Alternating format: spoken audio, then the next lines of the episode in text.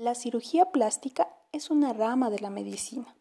Es en realidad una especialización de cirugía que combina la ciencia, el arte y cuida los detalles procurando siempre el bienestar del paciente.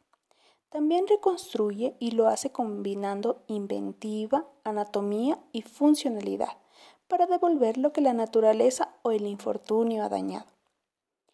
Es importante saber que esta especialidad se obtiene luego de tres a cuatro años de estudio, dependiendo del país, universidad o requisitos previos, tiempo en el cual, como en cualquier especialidad quirúrgica, se realizan guardias de 24 horas, asistencial entre 8 y 12 horas, clases diarias, exposiciones y exámenes como en cualquier preparación de cuarto nivel. Obviamente, tiene que ser uno médico para poder acceder a esta especialización y eso requiere un tiempo de entre 6 y 7 años,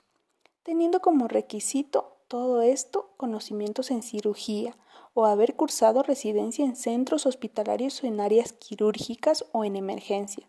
Como consecuencia, todo ello presencial, no hay nada a distancia, ya que al ser una especialidad que requiere habilidad y destreza, amerita indispensablemente una vida hospitalaria y estar junto al paciente.